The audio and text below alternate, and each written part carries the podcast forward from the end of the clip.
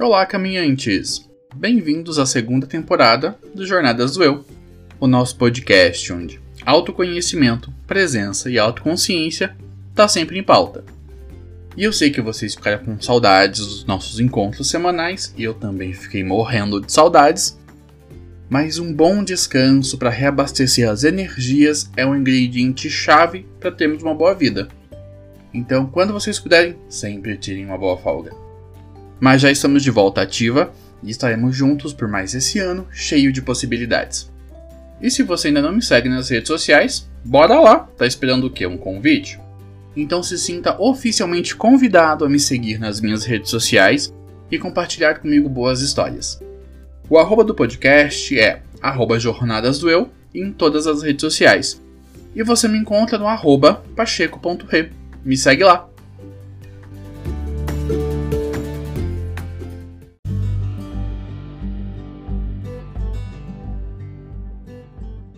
E começamos o ano com boas novidades. Que tal co-criarmos o Jornadas do Eu juntos? Agora o Jornadas do Eu tem um financiamento coletivo. Então se você gosta do programa e pode contribuir para que ele se mantenha, entra no nosso Catarse e colabora com a gente. Com R$ reais por mês, você colabora com todos os custos do nosso podcast e com todos os projetos desenvolvidos pelo Roda de Pensadores. Então acesse www.catarse.me barra Roda de Pensadores, contribua e sente em roda com a gente.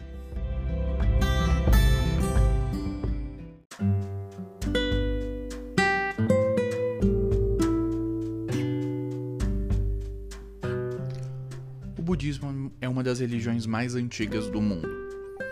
Surgida na Índia, hoje onde ficaria aproximadamente o Nepal, foi iniciada por Siddhartha Gautama, um príncipe que viveu em isolamento até os seus 29 anos, cercado por luxo e riqueza.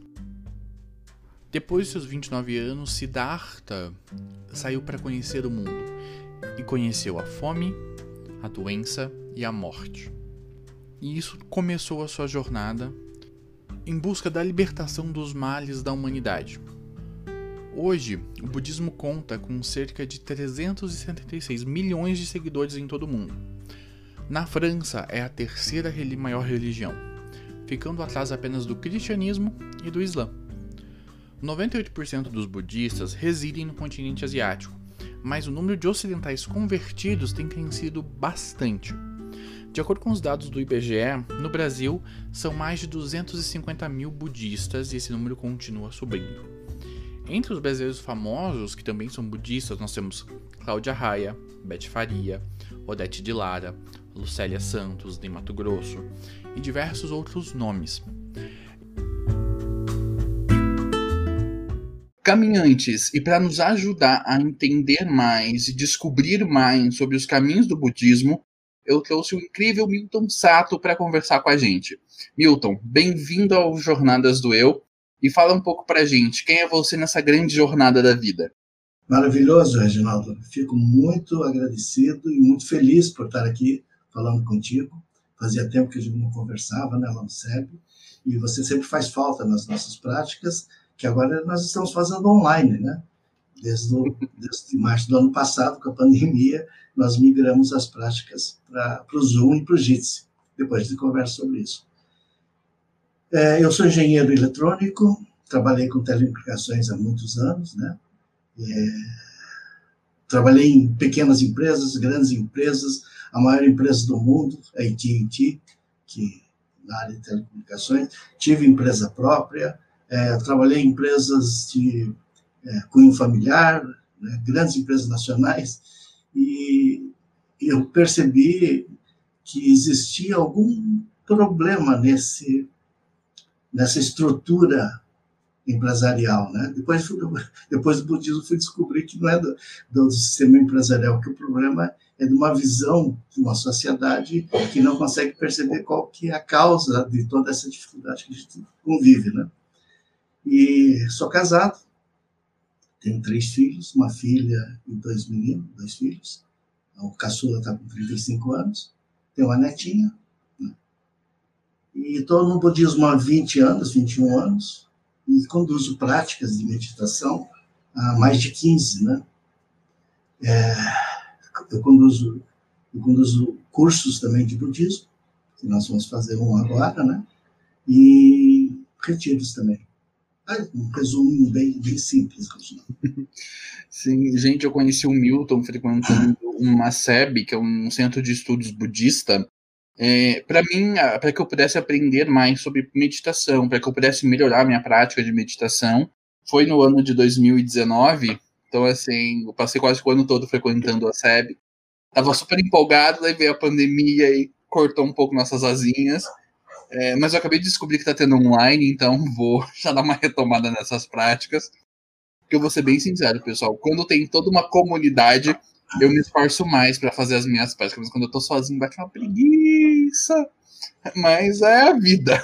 A gente vai encontrando nossos pontos fortes, fracos e vai aprendendo a como lidar com eles. É, Milton, o budismo ele vem ganhando bastante relevância no Brasil. A prática da meditação vem sendo indicada por todo mundo é, como sendo a, a nova penicilina. Praticamente a meditação hoje, para nós, na pós-modernidade, está sendo a descoberta da penicilina novamente. É, e tendo isso em base, nos ajuda a entender o, o que, que, é o budismo, da onde veio o budismo, né, para a gente entender o porquê que ele está se tornando cada vez mais relevante, mais presente no nosso dia a dia. Ok, Região. O, o budismo ele surge é, oficialmente, né, com é um caminho apontado pelo Buda Sakyamuni, né, o Buda histórico. Então, formalmente, o budismo surge a partir dessa perspectiva. Mas, ah, mas o budismo é um caminho, né? que depois que você atravessa a ponte, você não precisa mais da ponte. Né? Então, é um caminho que vai ajudar todos os seres. A prática que a gente utiliza para entender o caminho e poder seguir esse caminho, ele uma, da, uma das práticas é a meditação. Mas nesse ponto, nós temos que tomar um cuidado em relação à meditação, em termos da palavra e da prática. Né? O que seria a meditação indicada pelo Buda e o que é que a sociedade é, oferece como práticas de meditação. Né? Existe uma infinidade de práticas dentro do budismo e fora dele, é, e cada prática dessa é como um remédio que te ajuda a superar a sua dificuldade, a sua doença. Mas se você tomar o remédio errado, na dose errada, na hora errada, né, é, esse remédio pode não surtir efeito. E, principalmente, o outro aspecto perigoso, que a gente deveria tomar muito cuidado em relação à meditação, é qual a motivação pelo qual você está interessado em aprender a meditar. Porque sem a motivação adequada, não tem meditação que te leve à felicidade eh, sublime. Então, o budismo vai definir a felicidade convencional da felicidade sublime. Na felicidade convencional, nós acreditamos que ela venha a partir de, um, de uma satisfação dos, dos sentidos, né? Ou uma satisfação da mente, que é o sexto sentido no budismo. Então, dentro dessa visão da felicidade convencional, o Buda vai dizer: não perca tempo, porque essa felicidade que você procura, com essa com esse propósito, ela não vai te satisfazer. Então, nós vamos, só, só por isso a gente vai definir samsara, que é essa visão de mundo dual, onde o observador ou praticante procura uma felicidade a partir de condições da, de satisfazer os seus próprios sentidos e a própria mente. Né? Então o Buda diz: não perca tempo. Então, se eu entendo isso, eu vou perceber que eu perdi tempo a vida toda, porque é o que eu venho procurando, que a gente vem procurando, né? É, incessantemente durante 20, 30, 40, 50, 64 anos no meu caso. Né? E, e aí a gente pergunta para o Buda, mas qual que é a motivação adequada? Né? E aí, que, aí, entendendo a motivação adequada, a, a prática de meditação, ela realmente nos leva à felicidade sublime. Sublime não no sentido que não exista, né? Mas é sublime no sentido que não depende de condições externas para que a, a tua felicidade se manifeste. Sim, uma das coisas que acho que todos nós crescemos ouvindo e, tem, e, nossos pais e todos, todo mundo tentava nos, sempre nos ensinar é que a felicidade ela não está lá fora, né? A felicidade está em algum lugar aqui dentro e a gente tem que aprender a como encontrar ela por nós mesmos. É, é, é basicamente isso, então, que, que a gente pode entender dessa fala, que nós aprendemos a buscar a, a, a felicidade dentro dos padrões de consumo, é, mas isso é temporário, né? Passa com a excitação da compra. E essa proposta é um outro tipo de felicidade que é que tem uma outra raiz, tem uma outra fonte. É isso? Sim, é perfeito. É, tem uma, é, tem uma boa, boa visão disso. Só que no budismo não para aí, né? É, na sociedade ocidental, nós é, valorizamos muito, em demasia, o aspecto externo como sendo a fonte de felicidade. Nas sociedades orientais, existe uma, uma valorização enorme do aspecto interno. E o budismo é, um, é, o, é o budismo é o caminho do meio. Né? Para nós que estamos olhando o mundo como sendo externo a nós, é importante nós percebermos o valor do componente interno. Mas por si só, isso também não é, é suficiente. Né? Quando eu entendo que a felicidade não está lá fora, nem aqui dentro, aí nós vamos entender que a felicidade ela não, de, ela não depende dessa perspectiva dual de dentro ou fora. Né? Eu gosto muito da visão de que a felicidade é alguma coisa auto-manifesta, assim como a paz, amor, compaixão, incessantemente presente, que nós precisamos remover os obstáculos dos nossos olhos, da nossa mente, para poder perceber aquilo que sempre esteve à nossa disposição. Então, é, quando eu interiorizo a minha percepção de mundo, de, de vida, né, é um bom caminho, porque, no fundo, eu estou equilibrando ah, em termos de valores, aquilo que está lá fora daquilo que está aqui dentro. Eu acalmo a minha mente, através da prática da meditação, para perceber que existe um espaço muito mais amplo que permite o surgimento das verdades internas e externas. Dentro dessa da, da cosmovisão do budismo, é, como que o, o budismo ele busca o, o, autoconhecimento, o desenvolvimento pessoal? quais são as ferramentas, quais são as práticas, quais são os ensinamentos de Buda em relação a isso, é, que tocam nesse ponto de como eu melhoro enquanto pessoa, como é que é esse processo dentro do budismo?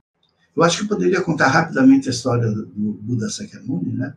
porque ele dá um embasamento é, para as, as nobres verdades, que seria o próprio caminho que ele sugere, ou que ele aponta. Né? É, o Buda Sakyamuni é um príncipe. Né? É, príncipe que tinha tudo na vida, desde amigos, mulheres e uma boa vida, né?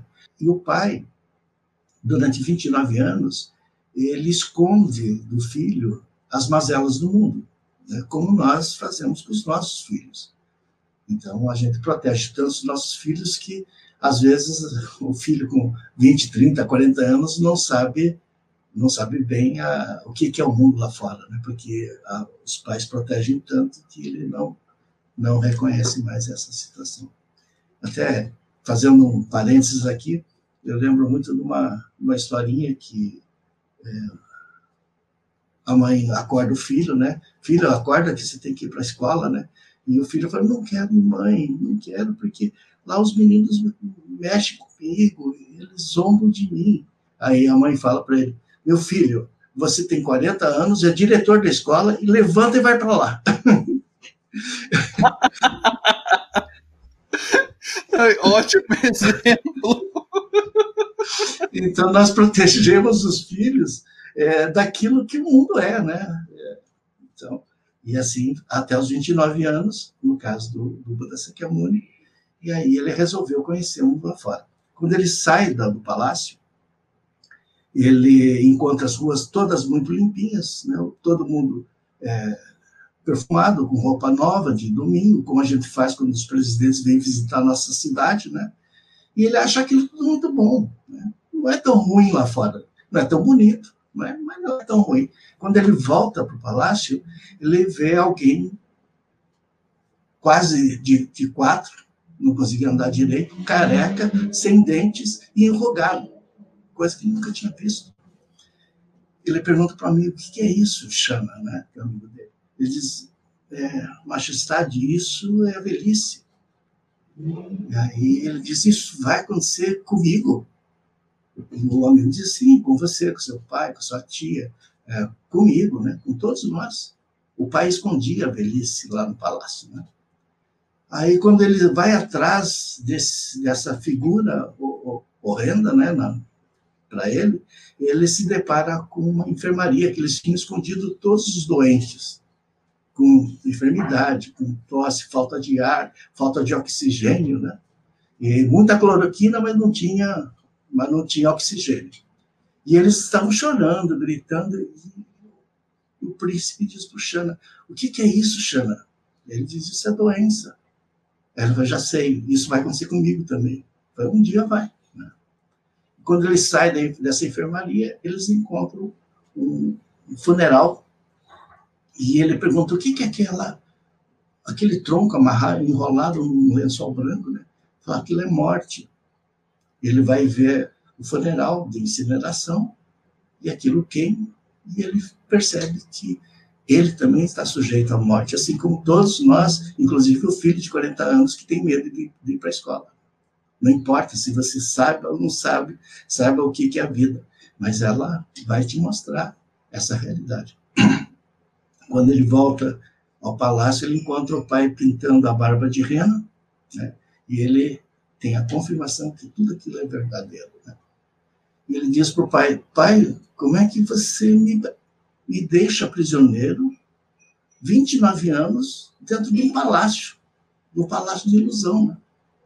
E o pai ele diz assim: Meu filho, eu fiz isso porque eu te amo. Né? Então os pais fazem fazem uma série de atrocidades porque eles não sabem fazer outra coisa. No fundo, eles só querem que os filhos sejam é, não sofram tanto, né? E às vezes eles fazem coisas do arco da velha. Né?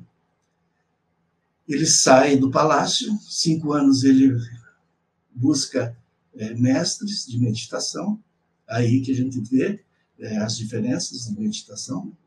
Durante cinco anos ele medita profundamente né, com, com, com, práticas ascéticas né, muito intensas, é, com modificação de corpo, com pouca comida, pouca água, pouco conforto, né, é, e não consegue muita coisa. Ele vai até onde os mestres estavam, né, aquela tranquilidade é, obtida na prática da meditação, que é muito gostoso, né?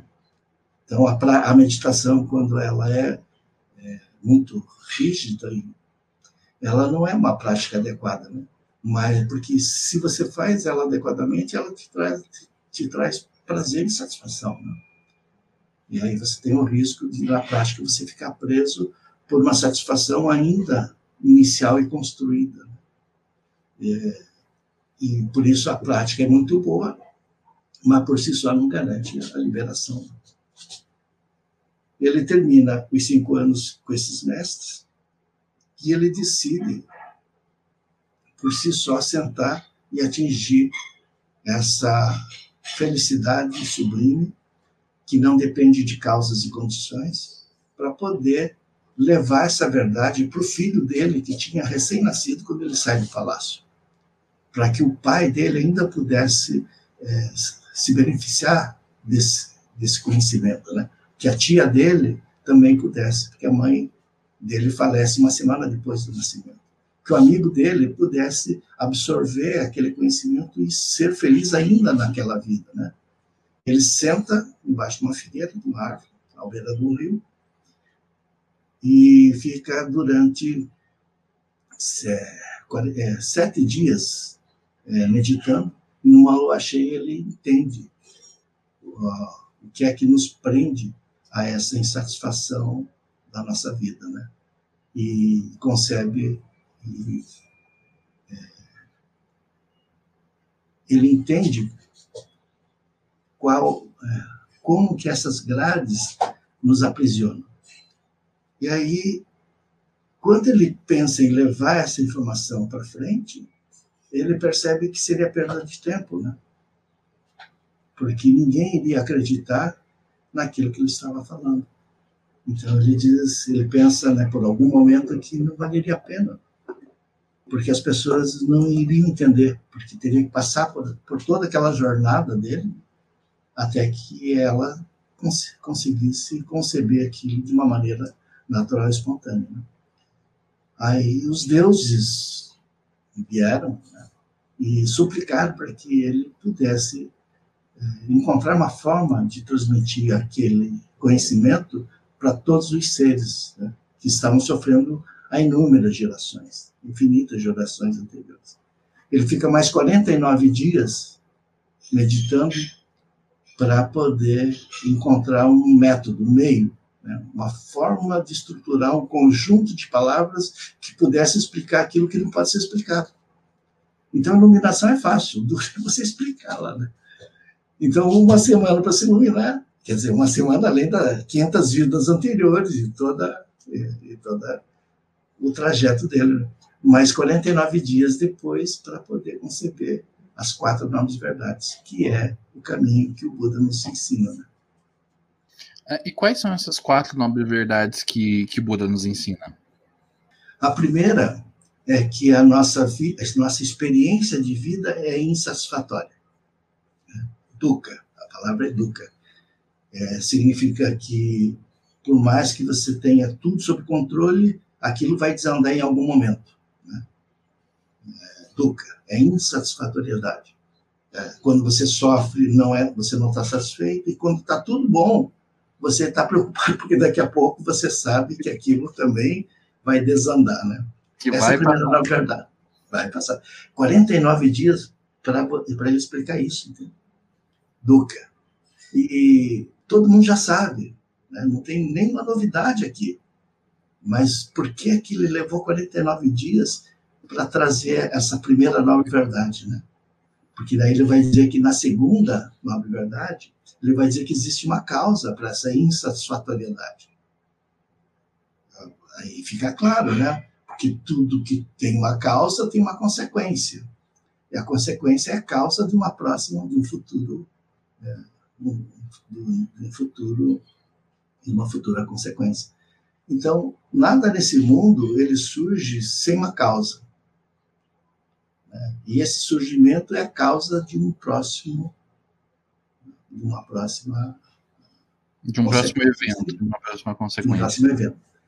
Então, essa é a lei da causa e de efeito. Né? Então, a primeira é que a vida é insatisfatória, a segunda, que existe uma causa. A terceira, o Buda vai dizer: existe, se você remover a causa, você se libera. Então, perceba, ele não está te oferecendo é, emprego público, nem que vai trazer o teu amor de volta, né? nem que você vai ganhar na loteria, e, é, e, nem que você vai se curar da doença. Ele só está dizendo que se você remover a causa da insatisfação básica da tua vida, você se libera com tudo aquilo que você tem. Né? Então, você não precisa sair da onde você está para procurar essa felicidade, nem comprar alguma coisa, né? nem não precisa comprar vassoura, sal, perfume, é, nada disso, né? Você, do jeito que você está, aonde você está, com as relações que você tem, com as dificuldades e problemas que nós vivenciamos, isso é a base para que a gente saia dessa confusão. É só localizar a causa e removê-la. Né? E se alguém pensa, perguntar, eu entendi tudo, achei muito infantil, né? Mas qual que é o caminho, né? Até agora você não me trouxe nada de novo. Mas o que, que eu faço? Aí o Buda vai trazer a quarta nobre verdade, que é o caminho de oito passos, né? O primeiro passo é a motivação adequada, que a gente comentou no começo. evitar ações negativas de corpo, de mente, de fala, que é a energia, que são as emoções, fazer ações positivas em todas as direções, controlar sua própria mente e ser feliz. Né? Então, em oito passos, é o caminho que o Buda nos oferece.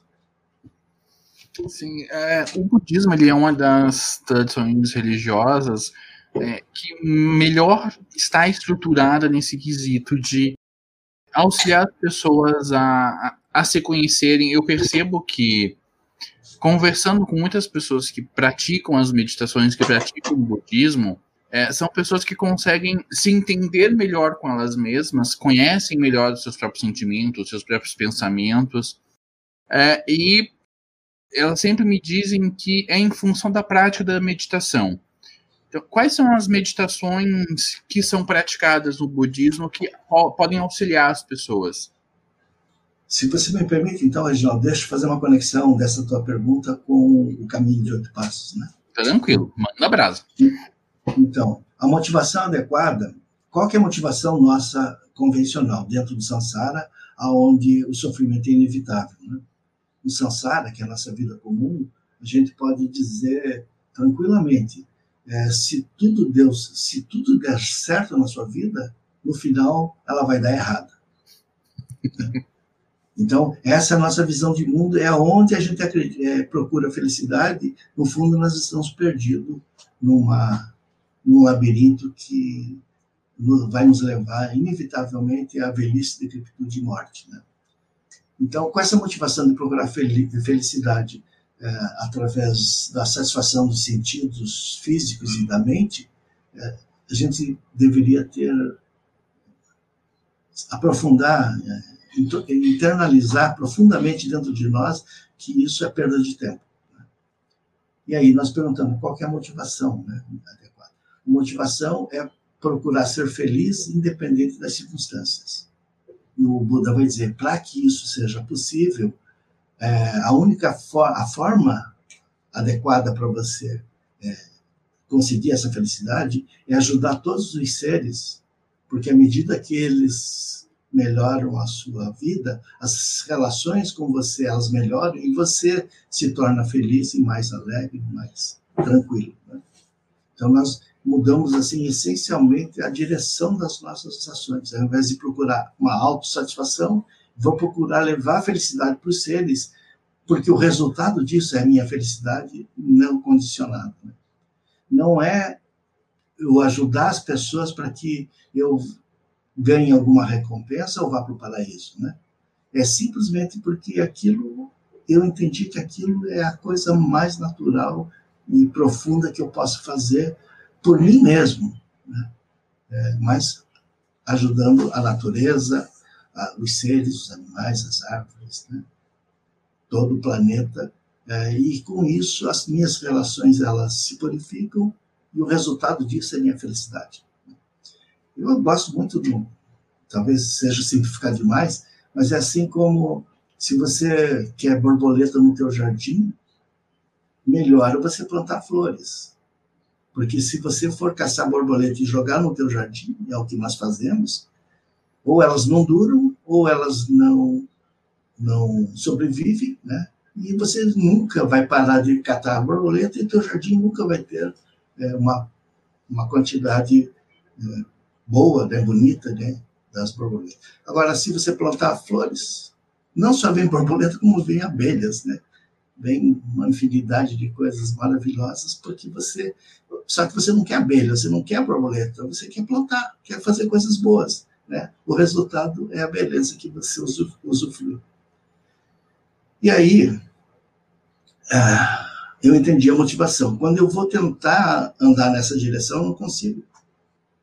Porque foram, nós tivemos a vida toda treinando para perder tempo, para fazer outra coisa, né?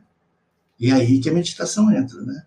Eu tenho que me conhecer para poder ultrapassar esse esse ego né, que, que eu construí ao longo da minha vida. Então, o mestre Dogen, que é do, do Zen budismo, né, ele diz que estudar o budismo é conhecer-se a si mesmo. É o primeiro passo, né? Só que na sequência, que é aí que, a partir dali, que o budismo ganha força e, e vigor, né? Saindo desse aspecto comum de, de autoconhecimento e, e autoajuda, né? Aí o mestre Dogen diz assim: só que não se esqueça que esquece, é, aprender sobre si mesmo, no fundo, no fundo, é esquecer-se de si mesmo. Então, como é que eu vou esquecer de mim mesmo se eu não sei quem eu sou? Então, eu entendi quem eu sou. Agora eu preciso esquecer disso, porque quem eu sou, esse ego, é o gerador das confusões, né? É, é, esse ego é o que vai atrás de uma felicidade de autossatisfação através de sentidos e mente. Então eu preciso esquecer. E quando eu esqueço de mim mesmo, as relações com todos os seres e a natureza, elas se tornam natural e espontânea.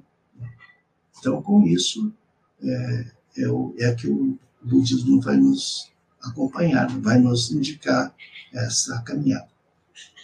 Uhum.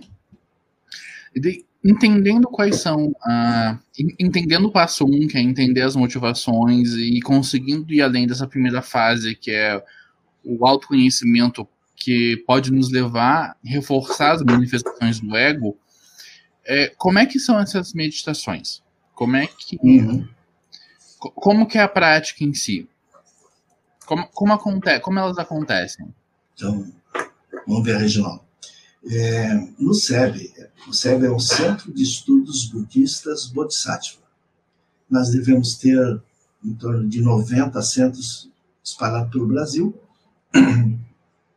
Todos eles são orientados pelo Lama Santi, né, que é o nosso mestre. O Lama Santi, ele é, foi professor de yoga, professor de Zen budismo, é, foi 25 anos professor da Universidade Federal do Rio Grande do Sul, na, na cadeira na disciplina de física, né? E ele, lá ele lecionou filosofia e física, né? E foi cientista. Ele foi pesquisador, tendo vários várias ações por solicitação do governo. Né? Então, esse é o Lama Santi. Com 25 anos de cátedra, né, ele largou a universidade para ser lama, que é professor, mestre é, budista, né, é, tibetano. Lama é mestre em tibetano. E, e por que que ele chegou nesse ponto, né? Além de ter encontrado o seu próprio mestre, que é o sua eminência Shagadu Tuku Rinpoche, que foi foragido do, do Tibete pela invasão chinesa, né? Viveu um tempo na Índia, depois foi para os Estados Unidos, depois veio para o Brasil, onde ele conheceu o Lama Santi. E o Lama Santi passou a ter o Shagdu Tugu Rinpoche como seu mestre. Ele foi o primeiro lama ordenado no Brasil como lama, né, por seu ministro Shagdu Rinpoche, e acabou abandonando a, a vida de professor. Mas antes disso mesmo, ele, ele fazia pesquisas de terra pura, né? não entendo muito isso, mas me parece que é um material que se utiliza na, na elaboração de, da bomba atômica, né, de produtos, de produtos uhum. Atômicos. Aí o, o, orientador dele, né, da, da pesquisa, falou: Você sabia? Perguntou para ele: Você sabia que você está contribuindo com a sua pesquisa de terra pura para a melhoria da, da, qualidade da bomba atômica. Né? o Lama Santo, Lama Santo sempre foi muito ecologista, uma visão humanitária maravilhosa, tem uma profundidade filosófica né, muito grande e uma inteligência né, para ser físico e trabalhar com essas questões da física quântica. Tudo. Ele entendeu perfeitamente que aquilo era assim, né? A, o capital, eles querem melhorar a bomba atômica. Só que eles não pedem para a Universidade do Rio Grande do Sul melhorar a bomba atômica. Eles dividem o conhecimento em vários, várias partes e distribuem isso em várias universidades. Né? E os estudantes, né? No caso ele, professor, ele vai aprimorando, vai estudando, uma coisa inofensiva, apenas ciência, né? Mas quem patrocinou essa pesquisa, depois de um tempo, junta essas informações e a bomba, a bomba ficou mais, mais leve, mais poderosa e mais. É, e mais destrutiva. Mais destrutiva, né? E ele entendeu, né? Entendeu, sim. E parou de lecionar física. É, ele falou: não vou mais ensinar os meninos, as crianças, os jovens, né? Porque quantos deles teriam, vão, terão discernimento para entender, né? É, que aquela pesquisa ela é positiva ou não, né? E simplesmente parou. Ele propôs para o departamento de física para que ele pudesse lecionar filosofia, porque ao contrário do que dizem, a filosofia abre a cabeça das pessoas, né? E quando você quer emborrecer o povo, você tira a filosofia da, da do, do, currículo das escolas. Né? E aí ele propôs ensinar filosofia para a física, foi aceito, e aproveitou, ofereceu para o departamento de filosofia ensinar física quântica. Porque a física quântica, ela abre a mente do filósofo para ultrapassar o limite daquilo que se conhece, né? daquilo que já é conhecido. Então ele trabalhava esses. E o filósofo nunca vai desenvolver bomba atômica também. Né? então ele levou mais um tempo nessa vida, até que ele saiu da, da vida acadêmica, né?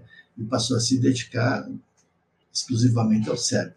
Então, de 94, se não me engano, 94, 96, até agora, nós, o SEBS, né, acaba, passou por esse desenvolvimento né, de chegar a mais de 90 centros no Brasil. Uhum. E sobre a prática né, que você falou. Então, no SEB, nós desenvolvemos, o Lama Santin, ele desenvolve programa de meditação, né, de 21 itens, 21 itens. É, então, cada item é uma forma de você meditar, uma maneira de você praticar meditação. E que vai desde a concentração, né, atenção, nós vamos avançando até o aspecto da liberação. Pelo menos é, teoricamente, né? A, a questão da realização vai depender realmente de cada um. Mas o programa ela está to totalmente estruturado, baseado no ensinamento é, profundo e antigo tibetano, né, que é a iluminação da sabedoria primordial. Uhum. Então, é, como eu comentei contigo, né, Reginaldo? Ah, eu quero ser feliz satisfazendo meus sentidos. E aí eu entendo que aquilo é perda de tempo. Eu vou procurar ser feliz ajudando todos os seres sem nenhuma expectativa de retorno em relação a isso. Eu não consigo, porque eu fui treinado para aquilo. Então, o primeiro passo é não responder. Tudo aquilo que vier como impulso, eu olho e não dou, não dou sequência. Então, a primeira meditação é uma meditação de foco, de concentração, né? nós vamos parar e, apesar de estar com o corpo parado, a mente ainda está operando, ela está se movimentando. E o que a mente sugerir, ao invés de eu seguir a sugestão da mente, que é o que eu sempre fiz, eu observo a sugestão e não sigo. Né? Então, é, e eu, a gente vai usar um artifício que é concentrar a mente em algum ponto, na respiração, ou num objeto, né, em alguma coisa. Uma vez conseguido esse passo, agora eu vou retirar aquele objeto de, de foco, né, de concentração, que seria uma âncora que mantém a minha mente um pouquinho mais tranquila e fechada fixada nesse ponto, né? eu removo esse objeto, a minha mente ela volta a ter a liberdade normal, porque já não tem objeto que me prende, que me fixa.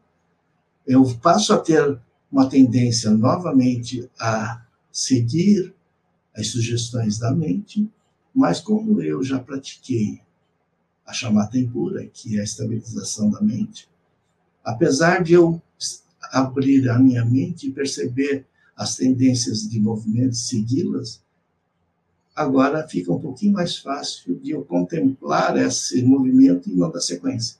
Então, essa é a chamata pura. Né? Então, são as duas técnicas que a gente começa é, para depois entrar na meta bhavana, que é uma prática muito boa que vai fazer com que o quinto passo, que é fazer ações positivas em todas as direções, elas sejam impregnadas dentro de nós, né? Meta Bhavana é meditação do amor universal.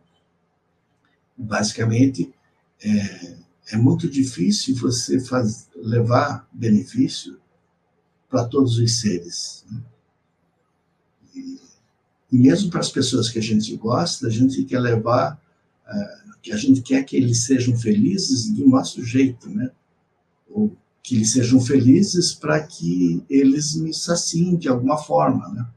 Uhum. Então, você desejar que a pessoa seja feliz, independente de mim mesmo, principalmente em romances, né? Então, que a minha amada seja feliz, mesmo longe de mim, né? é, é, um passo realmente difícil. Então, a gente pratica isso com a Metabhavana, né? Que todos os seres sejam felizes, mesmo que sejam, estejam longe de mim se a minha amada, para ela ser feliz, ela precisa estar longe de mim, então eu realmente desejo do fundo do meu coração que ela seja feliz. Né? Aí vai assim. De treinamento. Precisa de bastante treinamento. E na metabavana, ela é uma prática de laboratório, né? Você vai trazer situações. No começo vai ser difícil, mas de tanto você fazer a prática com concentração e atenção, já adquiridas nas duas primeiras, né, aquilo começa a se tornar como uma possibilidade de ação frente a uma situação que pode, pode eh, já pode ter acontecido ou esteja em vias de acontecer. Né? Mesmo que não aconteça, você está ganhando liberdade é, de ter opções além além de bater, matar e, e, e correr e fugir. Né? Sim. A gente passa a ter outras opções.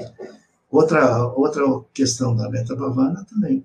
É, se é difícil você desejar que as pessoas que você ama sejam felizes de uma maneira livre, talvez seja difícil também você desejar que as pessoas que te incomodam sejam felizes.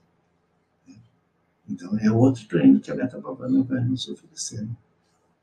Essa, é melhor... É, essa, essa é realmente de muito treino, muita prática, porque realmente é bem difícil lidar com as pessoas que nos incomodam e principalmente desejar que essas pessoas é, estejam bem, estejam felizes e, e, vivendo bem e plenamente as suas vidas.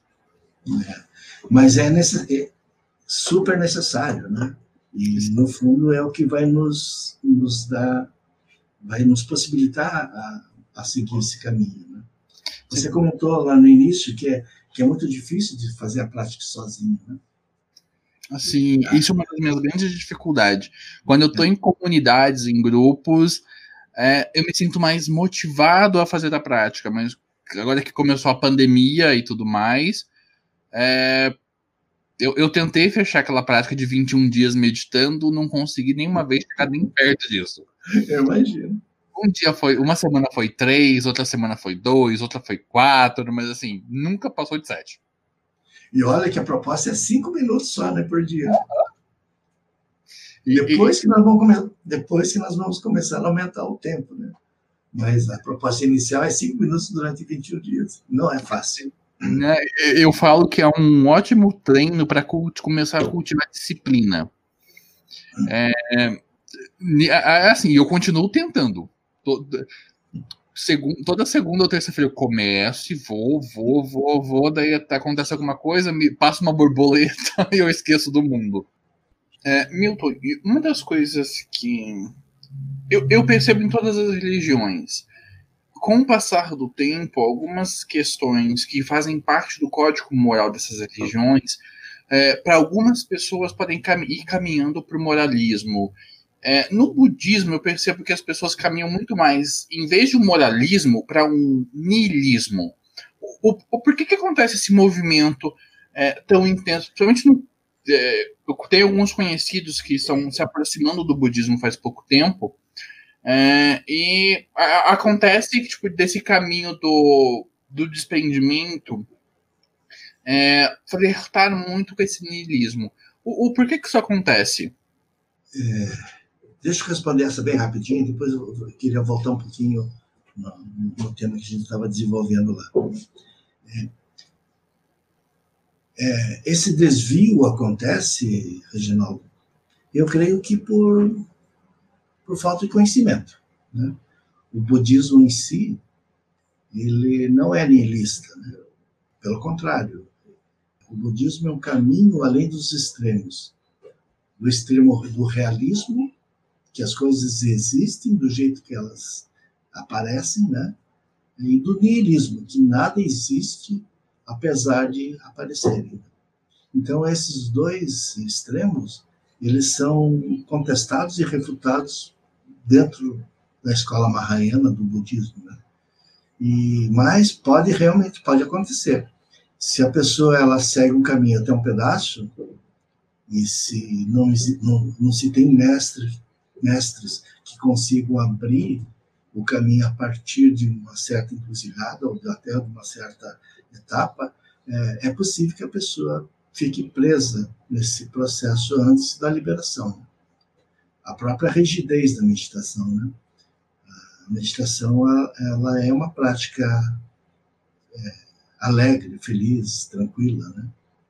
Por isso que se você for rígido com você mesmo para praticar meditação, uma vez que você consegue se habituar com aquele padrão de rigidez, é, conduzindo você ao longo do caminho, né? É bem provável que essa rigidez, que é a tua estrutura pela qual você caminhou, vai ser exercida nas relações com as outras pessoas, né? E, e o budismo usa a meditação não pela rigidez, e sim pelo reconhecimento de que aquilo que você acha que seja real, ele não é da forma, não é somente daquela forma que você está percebendo. Então, mas se aquilo não é real, então não existe nada. Na verdade, existe várias outras possibilidades, né? infinitas possibilidades além daquela que você achava que era única e exclusiva. A melhor forma de de trazer esse conceito é, é dizer que é, o ensinamento né, do, do budismo que diz que a, a, a realidade é, não é e é. Então, esse primeiro é, a realidade é assim, né? É, é, é fixo, fixa ela é a primeira percepção, é a percepção que a gente tem uma visão dual. Quando eu entendo né, todo um caminho, todo um processo desconstruindo a fixação dessa realidade, eu vou dizer realmente a, realidade não é existente, né?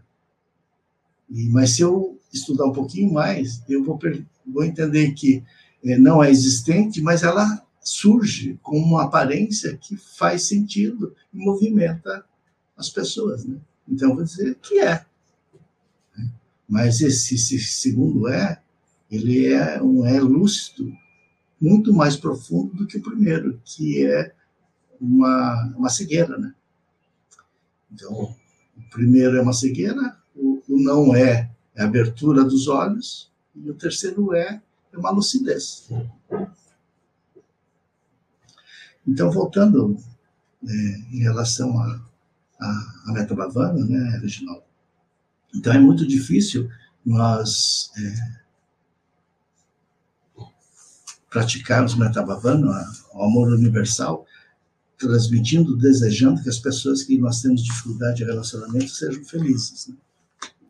E, mas você perceba que se é difícil nós fazermos a prática de meditação silenciosa, concentrando a mente ou mantendo a mente aberta, sem seguir os padrões habituais dela, né? se é difícil seguir sozinho, imagine seguir uma prática de Metabhavana sozinho, imaginando todos os torturadores, né? todos os, os armamentistas, todos os juízes que, que são corruptos, né? e desejar que eles sejam felizes sozinhos. Né? Agora, num grupo, é, isso se torna mais fácil porque haverá com certeza um processo de visão anterior da meditação, a meditação como prática, e uma abertura de ação para depois daquele período de meditação. Então, por isso que realmente sempre é recomendável que a gente tenha uma sanga, né? É um grupo de pessoas que apoiam umas às outras para que a nossa prática continue. Então, o budismo tem três joias, né? O Buda, o Dharma e a Sangha. Então, o Buda é esse ser histórico que nos mostra o caminho, né? ou, ou é um estado de mente livre e feliz, independente de causas e condições. O Dharma é tudo aquilo que aponta para essa direção, para esse caminho, ou tudo aquilo que surge de uma mente iluminada, também o Dharma. Né? E a Sangha é os, é, o, é os seres que entenderam que Sansara é implacável e não tem jeito, que existe uma saída, mas que é difícil sair sozinho. E aí a gente se reúne em grupo, em sanga, para poder compartilhar ah, as descobertas, as dificuldades na, na direção dessa liberação. Ah, sim. É, junto é sempre mais fácil para poder carregar, porque ah, o farto da realidade às vezes pesa bastante. É, dentro disso, e, e, dentro dessa ideia de sanga, a, a, gente pode entender a sanga como sendo uma, como, o, o, cultivo de uma comunidade de praticantes, é isso?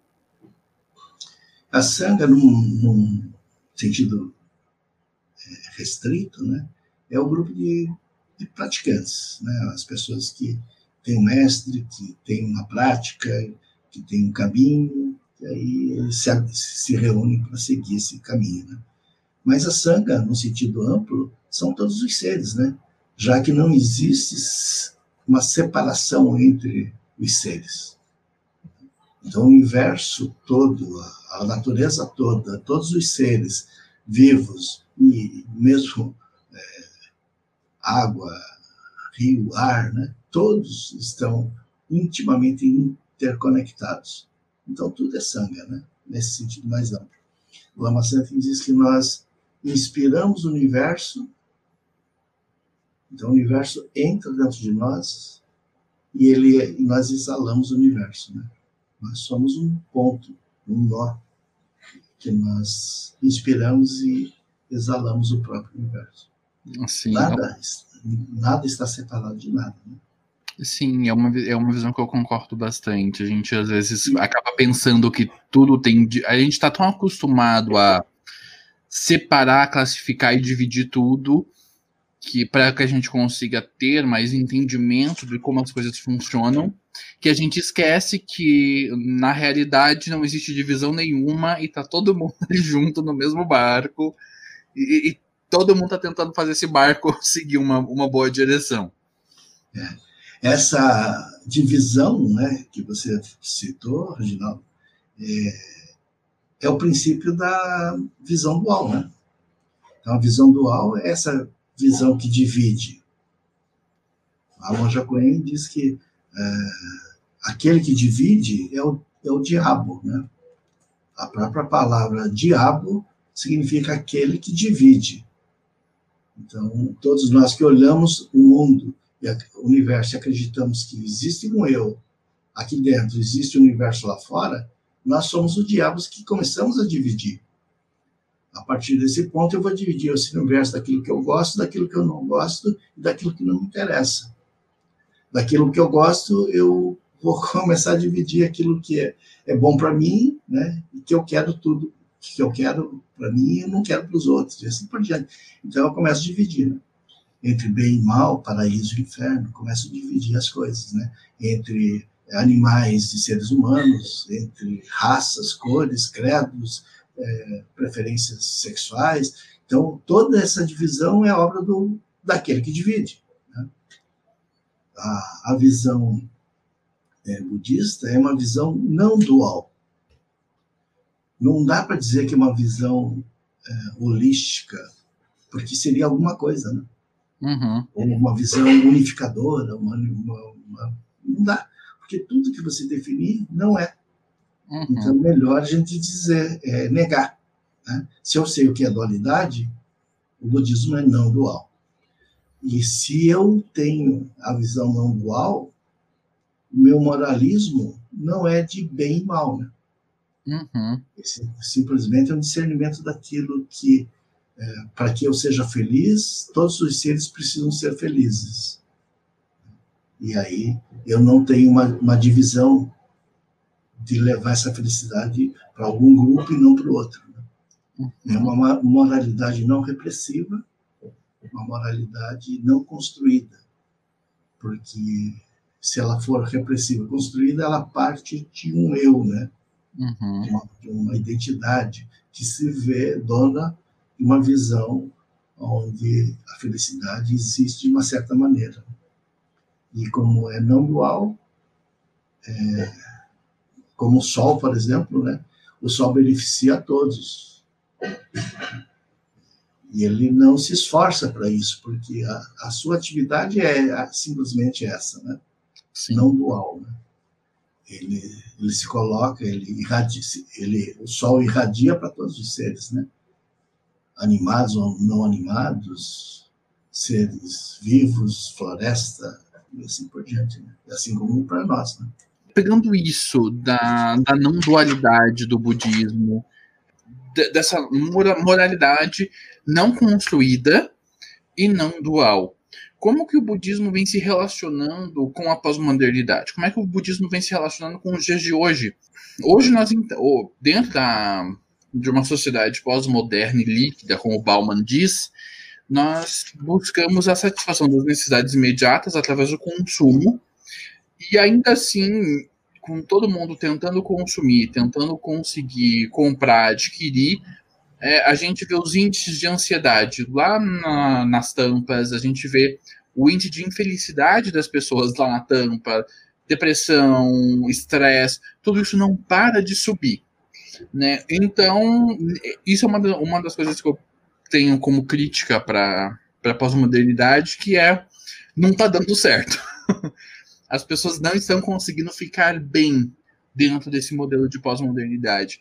Então, como que o budismo, com essa proposta filosófica tão complexa, eh, se relaciona com essa sociedade pós-moderna?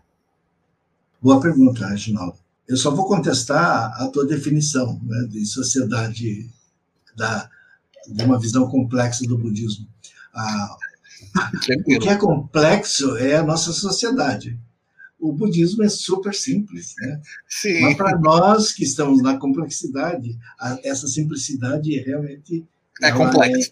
É inconcebível, né? Inconcebível. Exato. Às vezes você para e dá uma olhada e fala, tipo, eu entendi, mas é, é, é simples, não, é simples demais para conseguir abarcar tudo que a gente ouve, fala, aprende. É, como? Como é possível? É impressionante. Não pode ser só isso, né? Mas é, é, é, é muito simples. É muito simples. O, o Buda, quando estava sentado em meditação, né? Aí passa, antes mesmo de ele sentar para se iluminar, estava é, na beira do rio, passa um barquinho com o professor ensinando o aluno a tocar cítara. Né? E o aluno pergunta para o professor, professor, como é que eu afino esse instrumento, né? e o Buda escutando na margem, né? O professor diz é, assim, não, não, não aperte demais a corda, senão ela arrebenta. E não afrouxe muito, senão não sai som. Né? E aí o Buda, a partir desse insight, né, ele diz, tá certo, é, é só isso. Né? Não aperte demais a tua corda, senão você não vai conseguir é, resultados, você vai quebrar. Que foram os cinco anos de meditação intensa, com mortificação do corpo. E também não fique relaxado demais, que também não sai som, né? 29 anos na maciota, né? Vivendo como, vivendo como piada de prédio, né? Sim. Então, não ia chegar a nada. Podia viver 60 anos na, embaixo das asas do pai e da mãe, não ia conseguir nada. Então, não aperte demais, não. É simples, né? Mas a gente cria um, a gente acha que isso é pouco, né? Mas o budismo, eu acho que ele tem uma qualidade impressionante. Ele consegue complicar quanto você quiser. Né? Mas ele sempre ele vai complicar porque você exige. Ah, sim. Eu Por... sou um que adora complicar coisa. Eu Por... tô lendo o Buda Rebelde e eu fico tipo, eu leio um capítulo e eu fico matutando e quebra e requebra e busca referência filosófica aqui. Nossa, é é um mapa mental que sai por capítulo. Sim, mas ele vai te oferecendo. Você quer isso? Então tem, tem mais confusão, tem mais confusão. Ele vai te oferecendo. Mas essas confusões todas, essa complexidade toda, ela vai minando as tuas certezas a ponto que aquilo tudo cai. E aí você diz, nossa, realmente é só não apertar demais e nem deixar frouxo. Né? Mas é, é simples, rápido, mas pode ser pode ser bem mais trabalhoso e complexo, né? dependendo realmente da disposição mental. Então, é, na a sociedade moderna, né, como você perguntou, eu, eu acredito que o budismo tem um conjunto enorme de ferramentas e de visões que possibilitam a, a melhoria da nossa vida em comum. Né? Nós temos uma vida hoje sensivelmente melhor do que alguns anos atrás, algumas centenas de anos atrás. Só que isso não tem resolvido em, em, em relação à, à, satisfação de vida. Né? Os Estados Unidos, de, depois da depressão, é, melhorou, acho que cinco vezes, a qualidade de vida né, material, de consumo, e a, o nível de felicidade decaiu. Né? Então, nós temos é, sociedades feito botão que tem uma vida é, material extremamente pobre, né, com nível de felicidade bem elevado. E temos sociedades como a americana, né, com nível de material super elevado, com nível de ansiedade e felicidade né, indo à beira da, da loucura. Né?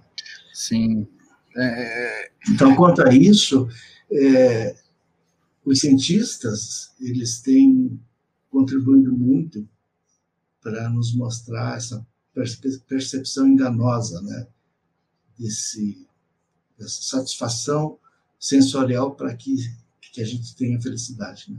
Tudo isso é instigado ou instigado pelo Dalai Lama. Né?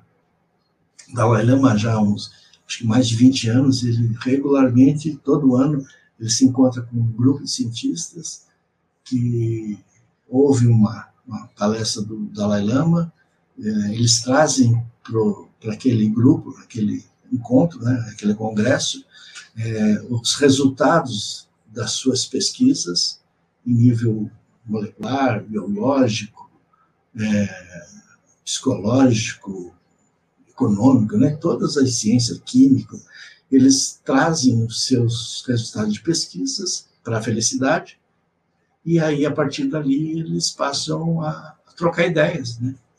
Uma, uma, pesquisa ajudando a outra, e sempre instigado pro, do, do, pelo Dalai Lama, que diz assim: por que vocês não fazem, então, um, um filme que retrata as emoções internas da pessoa, né, para que ela entenda as armadilhas né, que essas emoções internas nos levam a fazer né, nas relações. Né?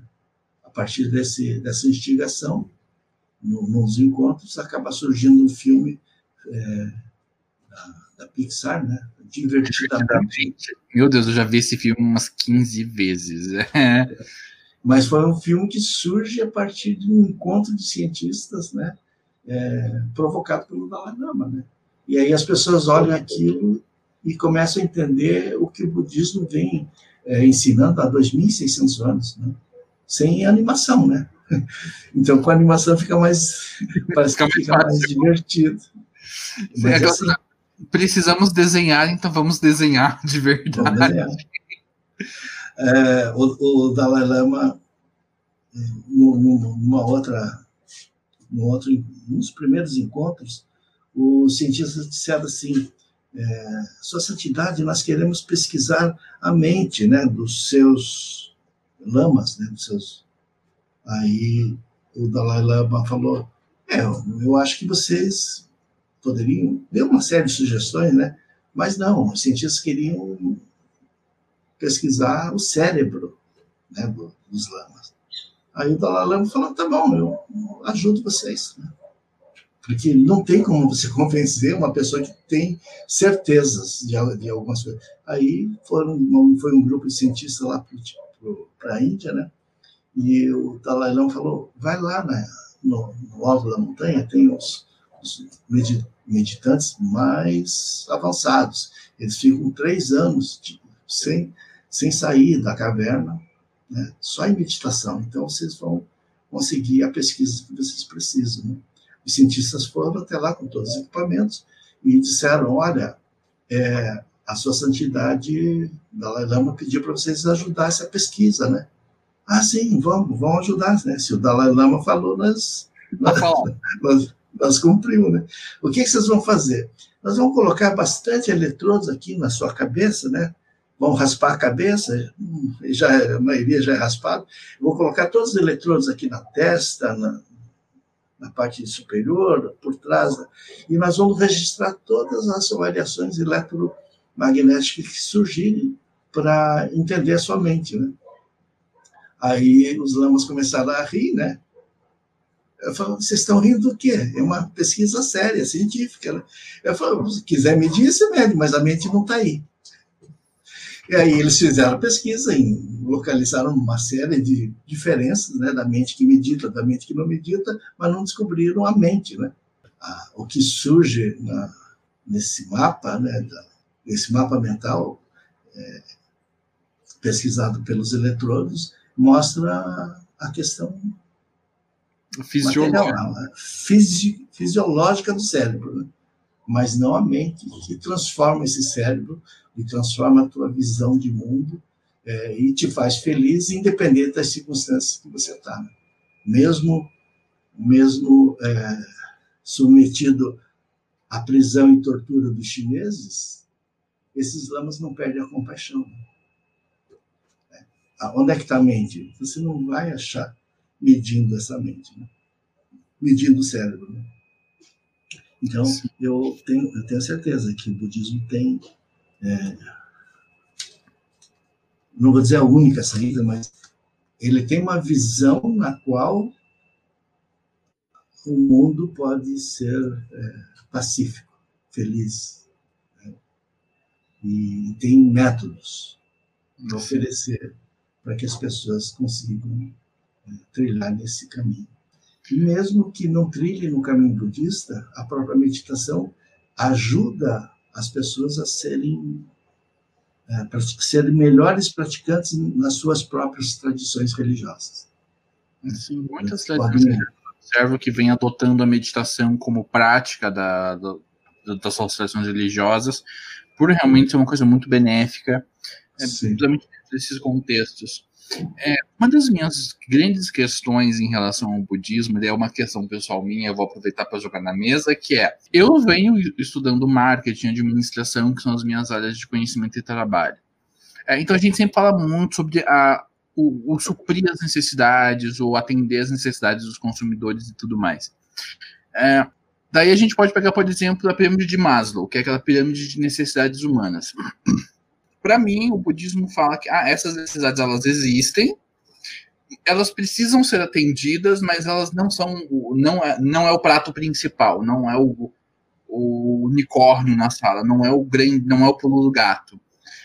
É, eu sempre fico com essa questão: como lidar com essas questões materiais, como lidar com o dia a dia, com, a, com tudo, com a vida acontecendo, é, e trabalhar esse desprendimento, trabalhar é, essa compaixão, trabalhar a busca por, por esse bem ao próximo é, e trabalhar esse desapego.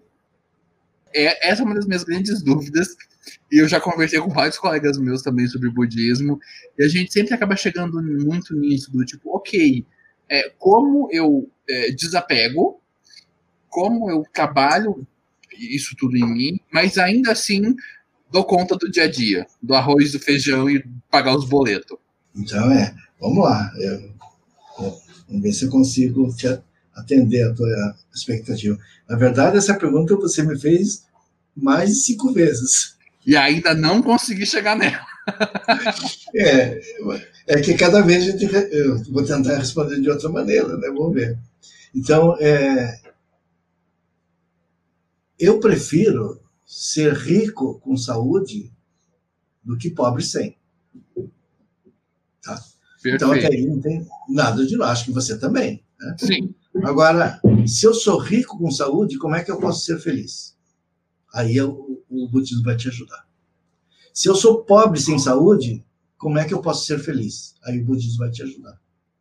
Não, tem, não existe uma escolha de você ser rico com saúde e pobre sem. Né? Você está numa situação.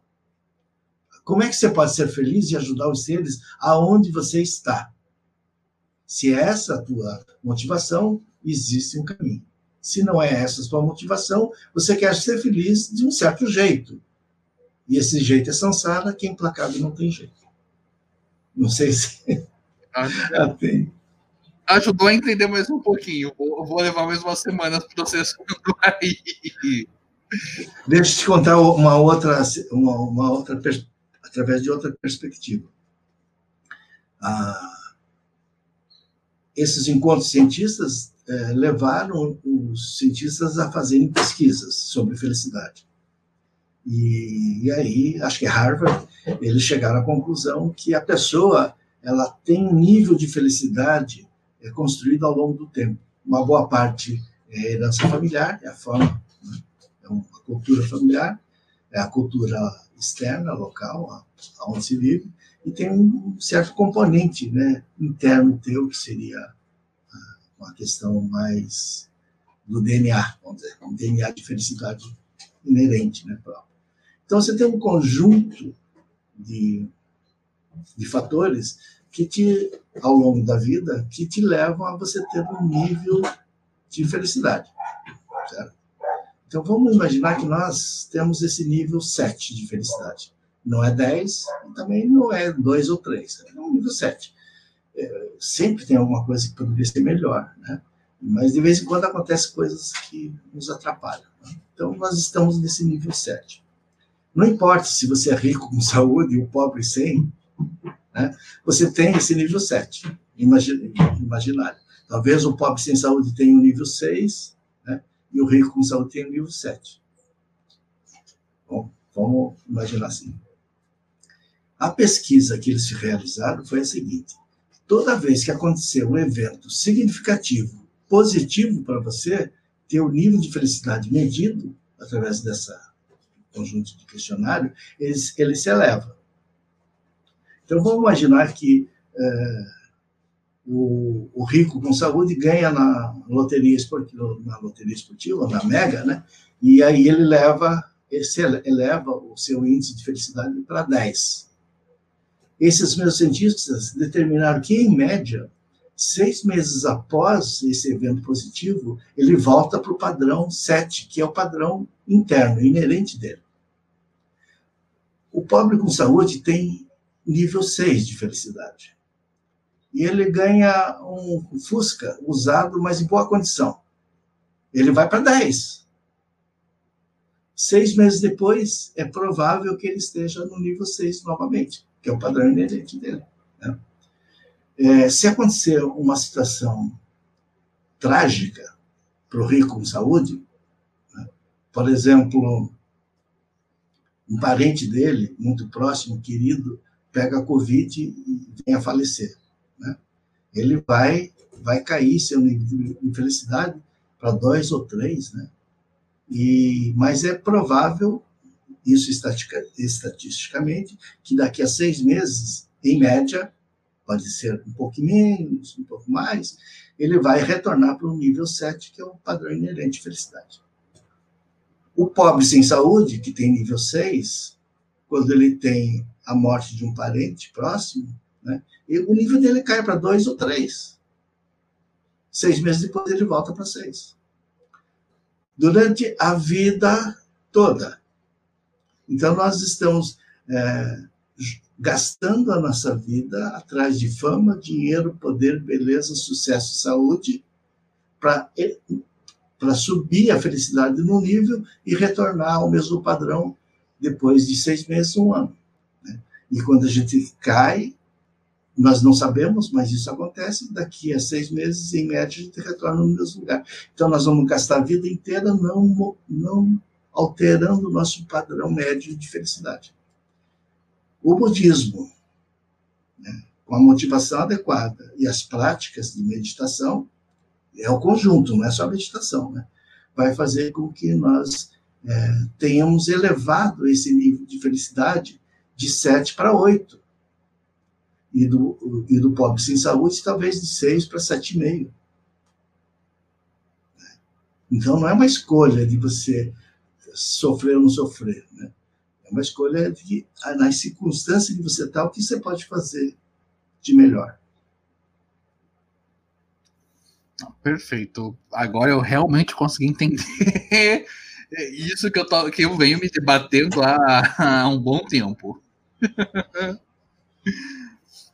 Milton, e para a gente ir finalizando, é, como a gente pode entender o, o, o, budista hoje no mundo que está? Como é ser budista hoje?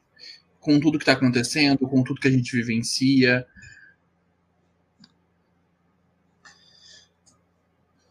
É uma pergunta é, delicada, porque dependendo da. Porque budismo, Reginaldo, ele é, é, muito vasto, muito amplo, tem várias escolas, várias vertentes, né?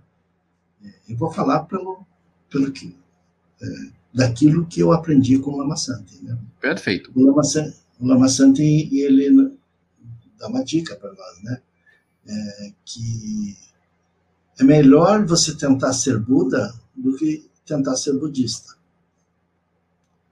Porque o budista é uma identidade, portanto, existe um ego já separar, que separa a própria identidade budista, já separa é, essa pessoa é, de outras pessoas que não são budistas. Né? E mesmo entre as pessoas budistas, tem aquelas que meditam muito, outras que meditam pouco, outras estão numa escola, outras estão na outra dentre aquelas que meditam é, de uma maneira adequada, tem aquelas que gostam de um sutra, outros gostam de outro, né? E assim por diante, né? Então, o budista, ele é alguém que está no caminho, mas que ainda tem uma visão dual. Ele vai ultrapassar essa visão dual no final do caminho. O Raul Seixas diz: esse caminho é tão fácil de seguir porque não tem para onde ir maluco, beleza. Uhum. Nós estamos no caminho. Só que a gente acredita que tenha um resultado final. Esse é o budista. O Buda é aquele que sabe que não tem aonde chegar, não tem aonde ir. Portanto, você já está iluminado na situação em que você se encontra. Você só não sabe disso. Então, o, o Buda, o, o Lama Santi, ele, ele, ele complementa, né? Que o budista é um cara chato, é um cara é, que tem uma visão diferente da tua, vai querer impor a visão da vacuidade, da lucidez, né, da transcendência. É... Não é isso, né?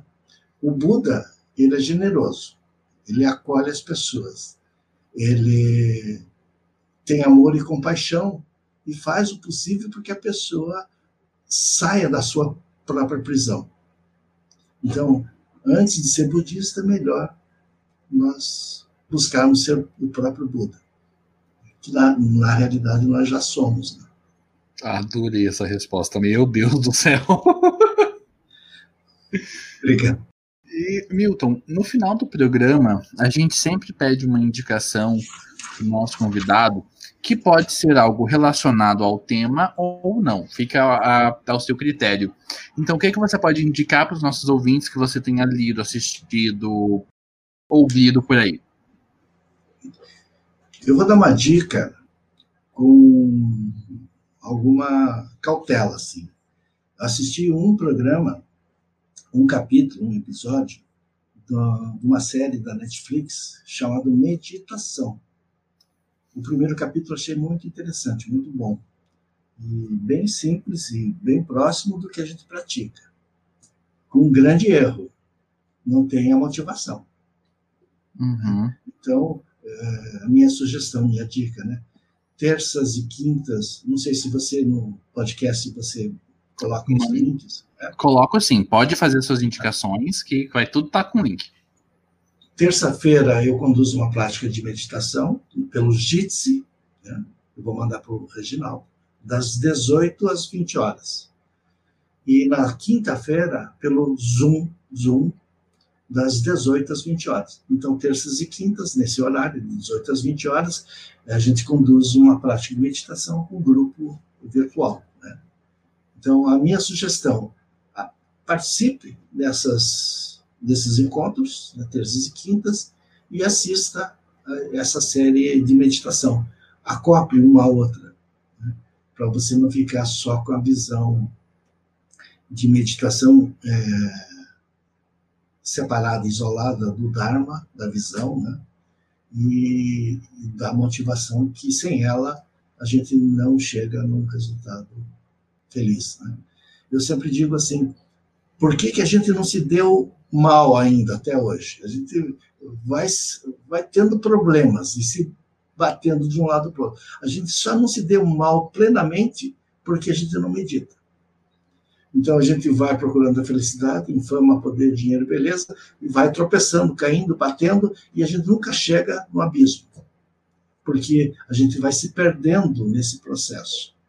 Se eu aprendo a meditação, eu vou direto para o abismo e caio. Né? Porque a motivação não mudou. Eu continuo ainda é, querendo fama, dinheiro, poder, beleza, sucesso, saúde, e agora eu tenho uma ferramenta que me leva muito rápido e direto para o desastre, para o abismo. Então, antes de você ter essa ferramenta extremamente poderosa, aprenda para que lado nós vamos direcionar a nossa vida. E a partir disso, acelere, porque nós, às vezes, talvez a gente não tenha um tempo é, adequado para poder cumprir todas as etapas desse caminho. Primeiro, a motivação. A meditação simplesmente é um meio hábil para a gente atingir rapidamente a felicidade. E a meditação sem motivação é atingir rapidamente o desastre. Entendi. É, pessoal, a minha indicação vai ser o livro O Buda Rebelde, que é um livro que eu estou lendo pela segunda vez, que eu li a primeira, não consegui pegar tudo, e foi uma indicação do hum. Milton mesmo, é, esse livro para mim, é, para começar a entender um pouco mais. Do, é, pelo que eu entendi, é um livro introdutório do, desse, do budismo tibetano. Então é, uma, é um bom ponto de partida para a gente começar a aprender um pouco mais, a entender com um pouquinho mais de profundidade esse caminho do Buda. Cara, eu tô adorando ler esse livro, é muito bom, leiam. Eu não sabia, não lembrava. Mas é, você se identificou com o rebelde? Nossa, por inteiro. Você é... encontrou o Buda rebelde dentro de si mesmo? Tô encont... Achei, perdi, achei de novo, perdi mais uma vez e tá indo. Uma hora eu aprendo onde ele fica certinho. Que bom, Reginaldo. Vai, uh, deixa eu fazer um convite especial para você, Reginaldo. Vai ser uma enorme satisfação né, que você participe da, de nosso, desses nossos encontros, terças e quintas. Você sempre será bem-vindo. As suas perguntas ainda, é, é, com certeza, vão é, trazer um novo, uma nova energia para o grupo que a gente vem conduzindo. Você é super bem-vindo junto com as perguntas e junto com a rebeldia. Obrigado, Reginaldo. Gratidão. É, eu sempre brinco que a, a, minha a minha natureza é do desafio da autoridade e da rebeldia. Então, é, eu sempre brinco que, uh, na minha percepção de mundo, tudo é caos e tudo é ordem ao mesmo tempo e a gente vai vivendo nessa situação toda. É, mas, Milton, eu quero agradecer muito por você disponibilizar tempo para conversar com a gente aqui no Jornadas do Eu. É, a nossa proposta aqui no podcast é apresentar mais caminhos, apresentar mais possibilidades, é, demonstrar para as pessoas que elas podem encontrar diversas formas de chegar a um autoconhecimento, diversos caminhos. É, o budismo é, uma, é, é um dos caminhos no qual eu estou ingressando que realmente me ajuda bastante a lidar com todas as minhas questões do dia a dia. A minha vontade de estrangular as pessoas que me estressam muito por aí, então, Milton, realmente gratidão por, por estar aqui com a gente. Eu espero que você participe do Jornadas outras vezes. Né? Eu quero promover outro, outras conversas com você também. E fico muito feliz por você estar aqui com a gente. Obrigado, Reginaldo. É, foi uma alegria, uma satisfação, muito gostoso esse período de papo. Né? É, conte sempre comigo né? e seja feliz. Né? E medite para transcender essa raiva, porque essa raiva, a vontade de desganar, é um veneno que a gente toma querendo que o outro morra. Uhum. E às uhum. vezes nem com facada o outro morre. Então é melhor a gente dissipar esse veneno para não sofrer por conta.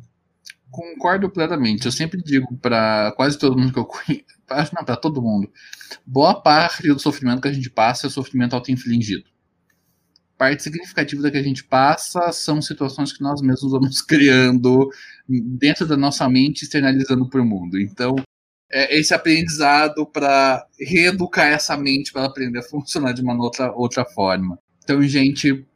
Sejam felizes.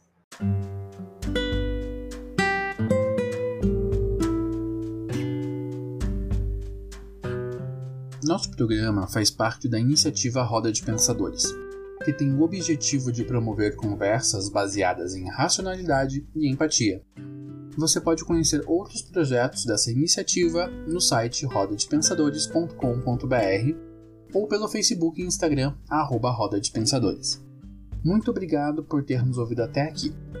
Nosso programa é semanal e vai ao ar todas as segundas-feiras, sempre abordando temas sobre autoconhecimento, presença e autoconsciência contamos com você para nos ajudar a levar nossa mensagem mais longe. O Jornadas do Eu é um podcast que você vive agora. Até semana que vem e gratidão a todos.